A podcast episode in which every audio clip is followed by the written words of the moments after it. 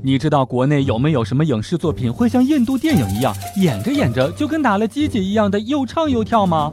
《新白娘子传奇》。笑不笑由你。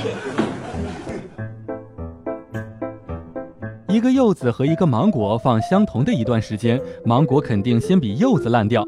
一只成年的犀牛在自然界基本没有天敌，因为它的皮肤连狮子都咬不了。由此可见，无论是对于水果、对于动物，甚至是对于人，有时候呀，脸皮厚真的是意义重大呢。飞机上面，一只鹦鹉对空姐说：“给爷来杯水。”猪也学鹦鹉对空姐说：“嗯，给爷爷来杯水。”空姐大怒，将鹦鹉和猪都扔下了飞机。这个时候，鹦鹉对猪说：“傻了吧，我会飞。”笑不笑由你。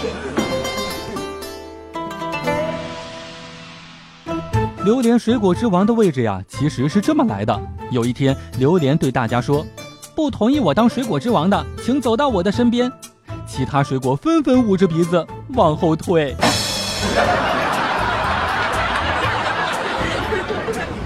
其实呢，我是一个有密集恐惧症的人，不能接触心眼儿多的人。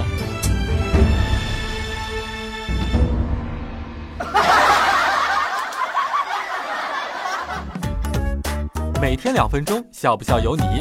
你要是不笑，我就不跟你玩了。